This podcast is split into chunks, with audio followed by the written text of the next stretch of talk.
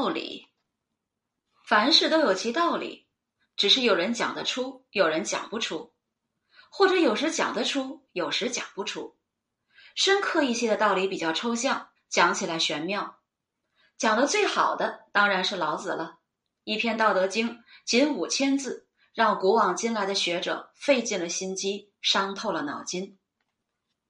我年轻时知道这样一件事儿：一位老汉年轻时单相思受了刺激，孤身一人生活。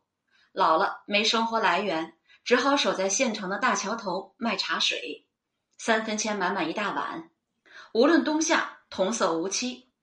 老汉与来来往往的车辆行人都算熟悉，但老汉木讷，见人只打招呼不闲聊，有时点点头就算客气了。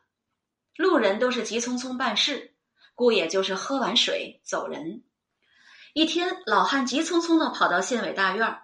进门劈头盖脸的就说：“县城大桥要塌。”县委一院子的明白人听了这没头没尾的话，以为老汉年轻时落下的花痴病犯了，没人理会他。